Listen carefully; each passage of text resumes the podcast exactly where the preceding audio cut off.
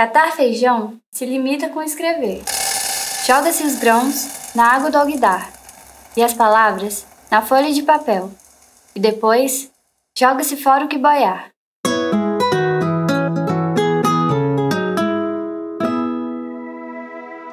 Sejam bem-vindas e bem-vindos ao Catar Feijão, seu podcast de literatura. Com alguma dificuldade, pois não é fácil para um porco equilibrar-se numa escada de mão, Bola de Neve subiu e começou a trabalhar, enquanto Garganta, alguns degraus abaixo, segurava a lata de tinta. Os mandamentos foram escritos na parede alcatroada, em grandes letras brancas, que podiam ser lidas a muitos metros de distância. Eram os seguintes: Os Sete Mandamentos. Primeiro, qualquer coisa que ande sobre duas pernas é inimigo. Segundo, o que andar sobre quatro pernas ou tiver asas é amigo. Terceiro, nenhum animal usará roupa. Quarto, nenhum animal dormirá em cama. Cinco, nenhum animal beberá álcool. Sexto, nenhum animal matará outro animal. Sétimo, todos os animais são iguais.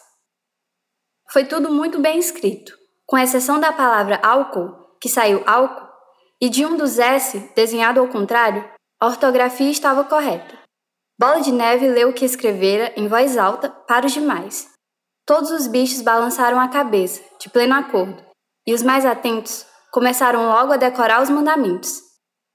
Agora, camaradas, disse Bola de Neve, deixando cair o pincel, ao campo de feno. É questão de honra fazer a colheita em menos tempo do que Jones e sua gente.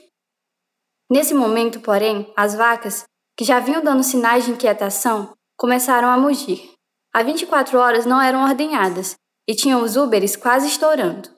Depois de alguma reflexão, os porcos pediram alguns baldes e ordenharam as vacas razoavelmente bem, pois seus cascos adaptavam-se à tarefa. Tiraram cinco baldes de leite espumante e cremoso, que muitos dos animais olharam com considerável interesse. Que vamos fazer com esse leite? perguntou alguém. Johnny às vezes mistura um pouco a nosso farelo, disse uma galinha. Não vos ocupeis do leite, camaradas.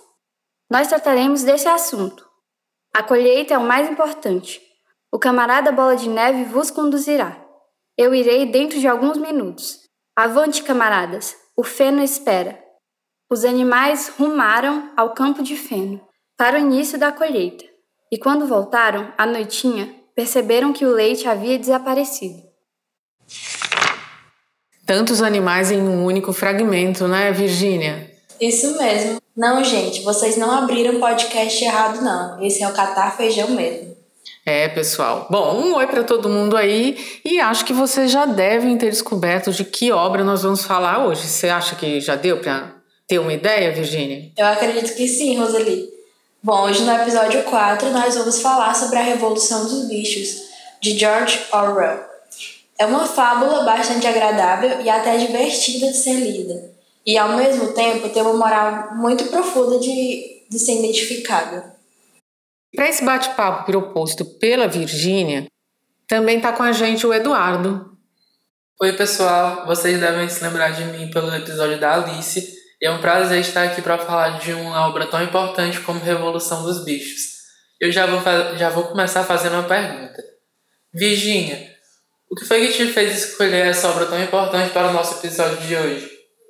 Bom, Eduardo, tiveram dois motivos interessantes. Essa obra é bastante profunda, né? A princípio pode-se ter uma, uma ideia de que ela é uma obra, uma obra inocente, por ser, uma, ser considerada uma fábula, mas se analisado com atenção, a gente pode enxergar boas reflexões nela, como, como temas complexos, como o stalinismo, é, o socialismo soviético, e também o quanto uma sociedade pode ser dominada por um segmento político, independente de qual seja. Outro ponto que é muito, muito interessante nessa obra, ela é muito fácil de ser lida. Ela tem uma linguagem muito acessível, além de ser um livro curto e agradável de ser lido. Eu tenho uma curiosidade, Virginia. Quando foi que você leu a obra pela primeira vez? Porque ela, como você até disse, é fácil de ler, pode até parecer que foi criada para um público infantil, pode ser lida por, por crianças, mas é, tem muita coisa que é discutida para um público jovem e adulto, né? Então, quando foi a primeira vez que você leu e qual foi a sua impressão da obra? Bom, a primeira vez que eu li a obra, eu já estava na faculdade de letras, li por, assim, espontaneamente, né? Não foi pela faculdade. E quando eu li, a primeira coisa que eu pensei foi: todo mundo tem que ler esse livro. Ele clareia muito as ideias é, acerca do, do impacto que líderes podem fazer numa sociedade. É porque a fazenda ali dos bichos, ela é uma sociedade, querendo ou não. E sabe aquela lista de livros que se faz, ler, é, livros para ler antes de morrer? A Revolução dos Bichos tem que estar nessa lista. Ah, ótimo, também acho, concordo. E você, Eduardo, já tinha lido a obra antes? O que, que você achou dela? Eu já tinha lido sim, e na verdade a minha história com o livro é bem parecida com a da Virginia. Eu só vim ler o livro depois de ter entrado na faculdade, mas eu li ele para fazer um trabalho. E a primeira impressão que eu tive quando acabei foi: meu Deus, porque eu não li essa obra de arte antes. E tomara que o pessoal se anime, né? Quem está ouvindo aqui o nosso podcast, se anime para ler a obra também. Mas vamos conhecer um pouquinho mais sobre ela. George Orwell é, na verdade, o pseudônimo usado pelo autor Eric Arthur Blair. Ele nasceu em 1903 na Índia Britânica, país que era colônia da Inglaterra. George Orwell ele mudou-se bem novo para a Inglaterra, ele só tinha quatro meses de vida e recebeu toda a sua educação inglesa. Ele também tem uma carreira militar. Ele trabalhou para a Polícia Imperial Indiana e lutou na Guerra Civil Espanhola ao lado dos republicanos. E com isso, ele viveu, presenciou muitas situações de como o comunismo agia diferente do que o próprio Orwell, que era um simpatizante do lado esquerdo, idealizava. Por problemas no pulmão, Orwell foi rejeitado pelo serviço militar durante a Segunda Guerra e não pôde lutar.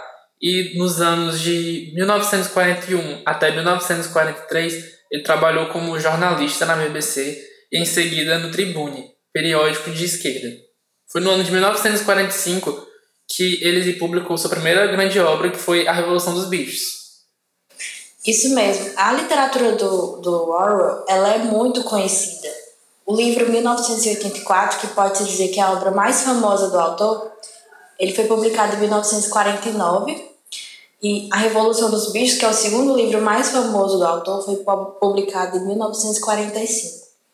E as duas obras, elas alegorizam e condenam os regimes totalitários. E eu acho muito interessante que o livro mistura uma certa desilusão do escritor com toda a forma da revolução que é muito radical, já que o fato de que ele lidou muitas vezes com ideais bons sendo destruídos, como já foi dito. O próprio desenrolar do livro e o final mostra essa decepção. Sim, com certeza. E não é à toa que o livro é uma metáfora do que aconteceu na Revolução Russa em 1917, né? Bom, como eu falei anteriormente, ao meu ver, todas as pessoas deveriam ler Revolução dos Bichos. É porque é uma obra fácil de ser lida por todas as idades e possui um cunho esclarecedor muito grande. É, eu posso dizer que ela amplia o horizonte quanto ao papel de um cidadão dentro de uma sociedade. E vocês dois leram a obra na universidade e foi uma experiência muito bem sucedida. Mas eu acho que também seria uma obra muito interessante de ser lida e estudada na escola, podendo ser realizado até um estudo transversal sobre ela, né? A literatura em, em relação a outras áreas também, né? O que, que vocês acham? Sim, ela pode-se dizer que nessa obra ela envolve direito, envolve até um quê de constituição, né? Porque existe um pouco disso na obra é, é bastante interessante. Isso seria muito bem encaixado no ensino médio, é, que é quando os jovens estão começando a desenvolver sua consciência crítica. Bom, a Revolução dos Bichos ela foi considerada pela Modern Library List como um das 100, dos 100 melhores livros do século XX. E não é à toa que ele possui essa fama toda, né? Ao longo do episódio, nós vamos detalhar mais porque o que essa obra quer nos transmitir de verdade. Exatamente. Então vamos conversar um pouquinho mais sobre o fragmento, né? É, Revolução dos Bichos, que vem do inglês com o título Animal Farm, se ambienta na Granja do Solar, que é um lugar onde diversos animais de diversas espécies são explorados, maltratados e mal cuidados pelo seu então dono, Sr. Jones. É, nesse sentido, esses animais se revoltam, se rebelam e fazem a chamada Revolução dos Bichos. Eles expulsam o Jones e todos os humanos ali da granja, da, da fazenda, e passam a tomar conta de si mesmos. E com isso, com essa nova, nova era, né, eles trocam o nome da, de Granja do Solar para Granja dos Bichos. A princípio, após a expulsão dos humanos, tudo está perfeito, as mil maravilhas. Os animais estão livres, trabalham livremente, sem um carrasco ali para lhes ordenar tarefas. Eles estão vivendo assim igualdade, né? Estão se alimentando melhor, enfim, estão na vida que sempre sonharam. Como a gente viu no fragmento lido, eles estabeleceram sete regras de como eles juntos iriam gerenciar a fazenda. E nesse ponto eu quero chamar a atenção para o mandamento 1, o 2 e o 5. O mandamento 1, que diz qualquer coisa que ande sobre duas pernas é inimigo, e o mandamento 2, que diz o que andar sobre quatro pernas ou tiver asas é amigo, ele fala em linhas gerais que humanos são ruins porque andam em duas pernas e animais são bons, andam, quatro, andam em quatro pernas. E, e na máxima é isso, né? Humanos ruins, animais bons. E no quinto mandamento, que diz nenhum animal beberá álcool, eu quero é, chamar a atenção por que, que eles de, é, detestam tanto o álcool nesse, nesse mandamento, né? Por que, que eles escolheram colocar esse mandamento? É, o Jones, ele vivia bêbado, o antigo dono deles, e ele tinha muita raiva, eles tinham muita raiva disso, porque pelo fato do Jones viver bêbado, ele, ele não cuidava bem dos animais. Às vezes passava um dia inteiro os animais sem comer porque o Jones estava bêbado demais. Aí por isso eles escolhem colocar esse mandamento, porque eles tinham realmente aversão ao álcool. E é interessante porque mais à frente no livro vai acontecer um fato um tanto curioso acerca desse mandamento que a gente vai ver mais à frente. Bom, como eu ia falando, né? Tudo ia muito bem na, na fazenda, os animais viviam em harmonia, até que alguns animais começaram a liderar os, o restante dos animais, como a gente viu na última parte do fragmento lido. E esses animais eram os porcos. Enfim, eles transformam a fazenda, que antes era livre, em uma ditadura. É, começam a mandar os animais, tornam aquela convivência que antes era igualitária em uma hierarquia, digamos assim. Os porcos já liam e escreviam muito bem, os cães aprenderam a ler razoavelmente, mas não se interessavam pela leitura de nada além dos sete mandamentos. Maricota, a cabra, lia um pouco melhor que os cães e costumava ler para os demais, à noite, os pedaços de jornal que achava no lixo. Benjamin sabia ler tão bem quanto os porcos, mas não exercia sua faculdade. Ao que soubesse, costumava dizer: não havia nada que valesse a pena ler. Quitéria aprendeu a ler todo o alfabeto, mas não conseguia juntar as letras. Sansão não foi capaz de ir além da letra D. Riscava na areia com a pata as letras A, B, C, D e continuava olhando, com as orelhas murchas, às vezes sacudindo o topete, tentando com todas as suas forças lembrar-se o que vinha depois, inutilmente. É verdade que em várias ocasiões aprendeu o E, o F, o G, o H, mas ao consegui-lo, descobria sempre que havia esquecido. Nesse fragmento que a gente escutou agora, eu escolhi trazer ele porque ele ilustra muito bem o nível de conhecimento que os animais possuíam, no geral, né? Podemos considerar que o fato da maioria dos animais não saber ler eficientemente fazia com que eles se tornassem um alvo muito fácil para manipulação por parte dos porcos, que esses sabiam ler muito bem. A gente pode até trazer para a realidade que o conhecimento é libertador, né? Como a gente sabe. Quanto mais conhecimento se possui, menos enganado se é. Ou seja, uma sociedade bem informada intelectualmente se torna menos dominada. E isso me lembra uma frase da, dos quadrinhos da Mafalda, que diz que viver sem ler é perigoso, te obriga a crer no que te dizem. Porque é exatamente o que acontece na sociedade ali dos bichos, né? Os animais não sabiam ler muito bem, a maioria não sabia ler muito bem, e o que é, os pacos queriam alterar, ou queriam escrever, ou queriam ditar, era aceito de maneira pacífica por conta dos outros, dos outros animais, porque eles não sabiam contestar ali de maneira direta, né? Eles não sabiam ler, então não tinha como eles contestarem, eles não sabiam nem o que estava acontecendo direito. É, um exemplo, como eu falei anteriormente, um exemplo que eu quero dar é do quinto mandamento. Eu falei que aconteceria uma situação curiosa acerca dele, é que os porcos, como eu falei, eles escreviam muito bem, eles liam muito bem, e como junto a isso, os animais, os restantes dos animais da fazenda não tinham uma memória muito boa, é, os porcos aos poucos utilizaram os mandamentos que a gente escutou no primeiro fragmento, eles utilizaram esses fragmentos para que antes eram muito idealizados, eles alteraram segundo seus próprios caprichos. Por exemplo, no quinto mandamento, que antes dizia: nenhum animal beberá álcool, como os porcos conheceram o álcool, gostaram de beber álcool, eles viram que não tinha sentido continuar com aquele mandamento. Então eles alteraram de nenhum animal beberá álcool para nenhum animal beberá álcool em excesso. Ou seja, isso aconteceu, os animais como não sabiam ler, não fizeram nada a respeito, porque não sabiam ler na maioria deles, né? E aí é nesse ponto que eu quero fazer um paralelo de que se eles soubessem ler, eles poderiam ter reivindicado isso, poderiam ter, ter exigido é, explicações por que, que aquilo estava acontecendo, né? E aí nesse caso que eu faço um paralelo entre o cavalo Sansão e o burro Benjamin. O cavalo Sansão, ele só sabia trabalhar, ele apenas tinha em mente o trabalho e trabalho. E ele não sabia ler. Como a gente viu no fragmento lido há pouco, é, ele mal passou da, da letra D, se não me engano. Ele não sabia ler, ele só gostava de trabalhar. E por outro lado, existe o burro Benjamin, que sabia ler muito bem, ele sabia ler tão bem quanto os porcos. Porém, ele era preguiçoso e era acomodado. Ele tinha o conhecimento da leitura, mas ele não fazia uso dela. A única frase que o burro Benjamin sabia dizer era: Os burros vivem muito tempo, ninguém viu um burro morto.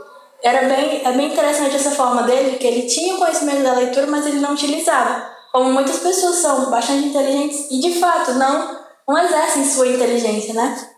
Bom, muito se fala, no geral, que o George Orwell tinha uma intenção a se escrever, ao escrever essa obra, que ele faz uma alegoria do que aconteceu na Revolução Russa em 1917, né? No início do livro, o Porco Major é, inspira a Revolução, né? Então ele ali mistura as figuras do Karl Marx com o Lenin.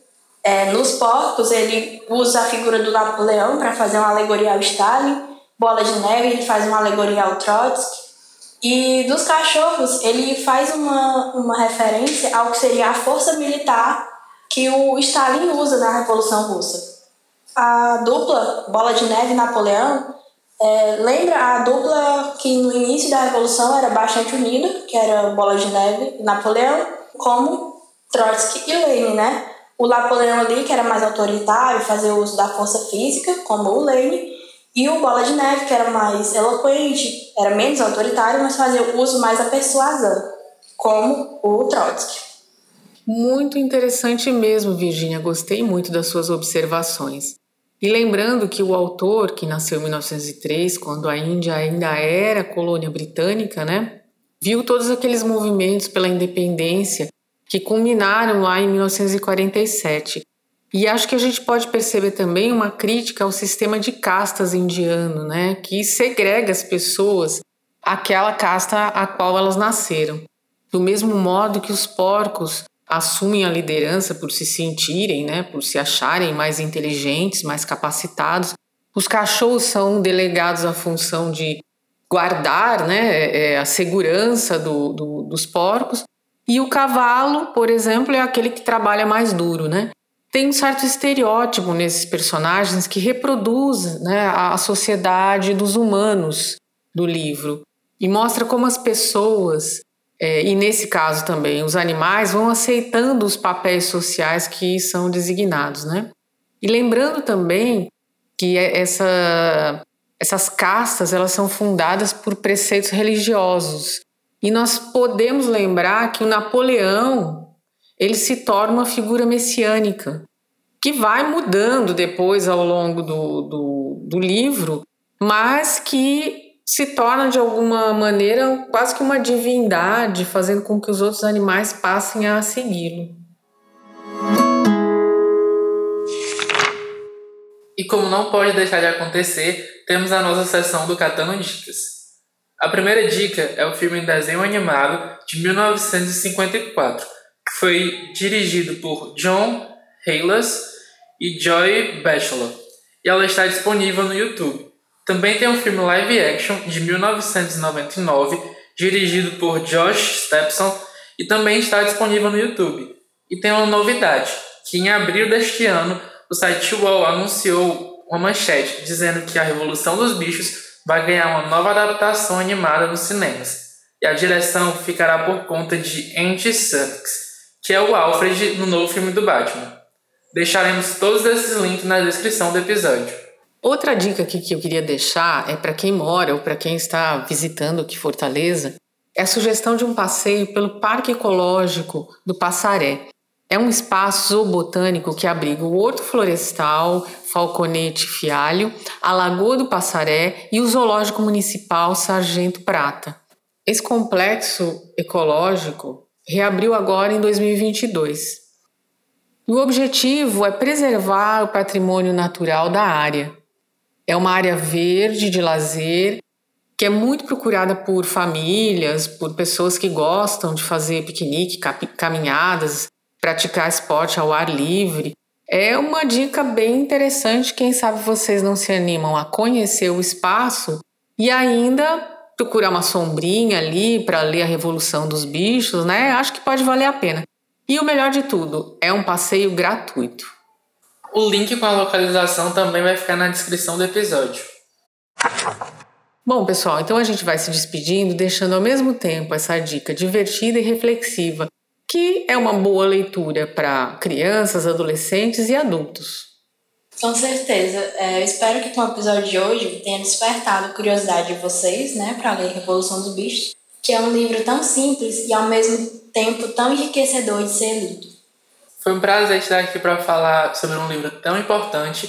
E se vocês tiverem vontade de falar com a nossa equipe sobre o livro, pode mandar um e-mail que vai estar na descrição do episódio, ou então falar com a gente pelo Instagram arroba catafeijão. Tchau, pessoal. Até a próxima. Tchau, pessoal. Tchau, pessoal. Todos os episódios da primeira e segunda temporadas do Catar Feijão, assim como as atuais, estão disponíveis na plataforma Spotify e no Google Podcast. Vocês também podem escrever para catarfeijãopodcast.ufc.br. Sigam também a gente no Instagram, catarfeijão. Lá vocês podem acompanhar o nosso perfil e opinar sobre os episódios, e também fazer sugestões.